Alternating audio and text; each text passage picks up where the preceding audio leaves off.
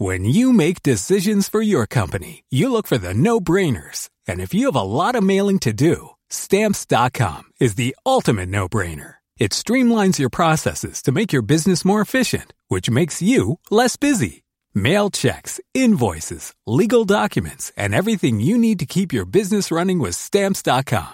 Seamlessly connect with every major marketplace and shopping cart. Schedule package pickups and see your cheapest and fastest shipping options from different carriers. With rates up to 89% off USPS and UPS rates. And with the Stamps.com mobile app, you can take care of mailing and shipping wherever you are. Make the same no-brainer decision as over 1 million other businesses with Stamps.com. Sign up with Code PROGRAM for a four-week trial, plus free postage and a free digital scale. No long-term commitments or contracts. That's Stamps.com.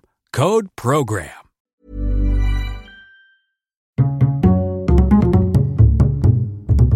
Culture G. Cultivez votre curiosité. Bonjour à tous. Si vous aimez la littérature, le théâtre, le cinéma ou les séries, nul doute que cet épisode va vous intéresser. Je vais vous présenter un artifice dramaturgique, une technique souvent utilisée par les auteurs lors de la création d'un scénario, le fusil de Tchekhov. Anton Pavlovitch Tchekhov, médecin de profession, est un célèbre écrivain russe de la fin du 19e siècle. Il a écrit des centaines de récits, de nouvelles, de chroniques et de pièces de théâtre, et il a donné son nom à une technique scénaristique que l'on appelle parfois la loi de conservation des détails, ou plus couramment le fusil de Tchekhov. Cette technique est relativement simple à comprendre. Elle consiste pour l'auteur à placer dans son récit une information qui semble anodine, en apparence, et qui va en fait s'avérer primordiale.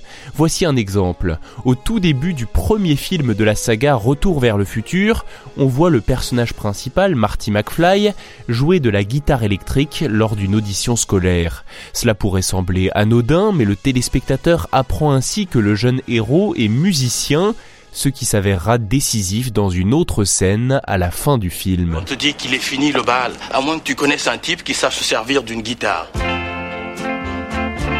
Anton Tchekhov, lui, a présenté ce principe avec un fusil. S'il est fait mention d'un fusil dans le récit, il doit ensuite servir à l'un des personnages. Pourquoi est-ce qu'il aurait un fusil au-dessus du bar? Parce que le pub s'appelle Winchester. Si vous prêtez attention à ce genre de détails, vous pourrez ainsi anticiper des péripéties ou des retournements de situation.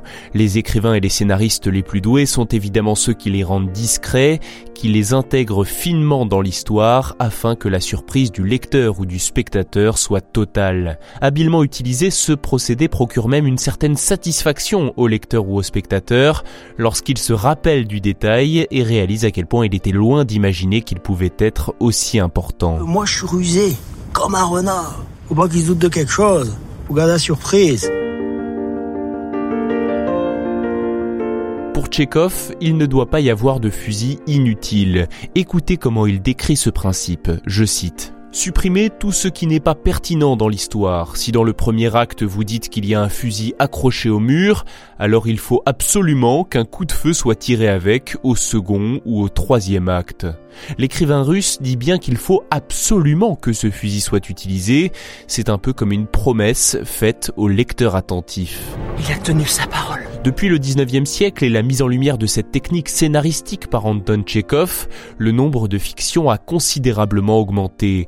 Le public est devenu de plus en plus exigeant et attentif à ce genre de détails. Nombreux sont ceux qui cherchent instinctivement des indices cachés pour tenter de deviner la suite de l'histoire. C'est pourquoi de nombreux auteurs placent désormais volontairement de faux fusils de Tchekhov, ou plus largement des fausses pistes qui induisent volontairement en erreur le lecteur jusqu'au dénouement. On les appelle des harengs rouges. C'est une autre technique dramaturgique que les écrivains et les scénaristes doivent utiliser avec finesse et parcimonie.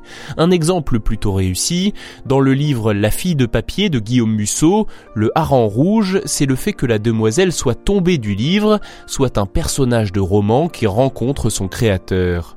Le lecteur en doute un moment, puis l'accepte, avant le retournement de situation, la chute devenue inattendue. Merci d'avoir écouté cet épisode, j'espère qu'il vous a plu et je vous présente toutes mes excuses si je vous ai spoilé, divulgaché en partie Retour vers le futur ou La fille de papier. J'espère que cela ne vous empêchera pas de mettre une bonne note ou un bon commentaire à ce podcast. Pensez aussi à vous abonner à Culture G si ce n'est pas déjà fait en activant les notifications. À la semaine prochaine. Flexibility is great. That's why there's yoga. Flexibility for your insurance coverage is great too. That's why there's United Healthcare Insurance Plans. Underwritten by Golden Rule Insurance Company, United Healthcare Insurance Plans offer flexible, budget friendly coverage for medical, vision, dental, and more. One of these plans may be right for you if you're, say, between jobs, coming off your parents' plan, turning a side hustle into a full hustle, or even missed open enrollment. Want more flexibility? Find out more about United Healthcare Insurance Plans at uh1.com.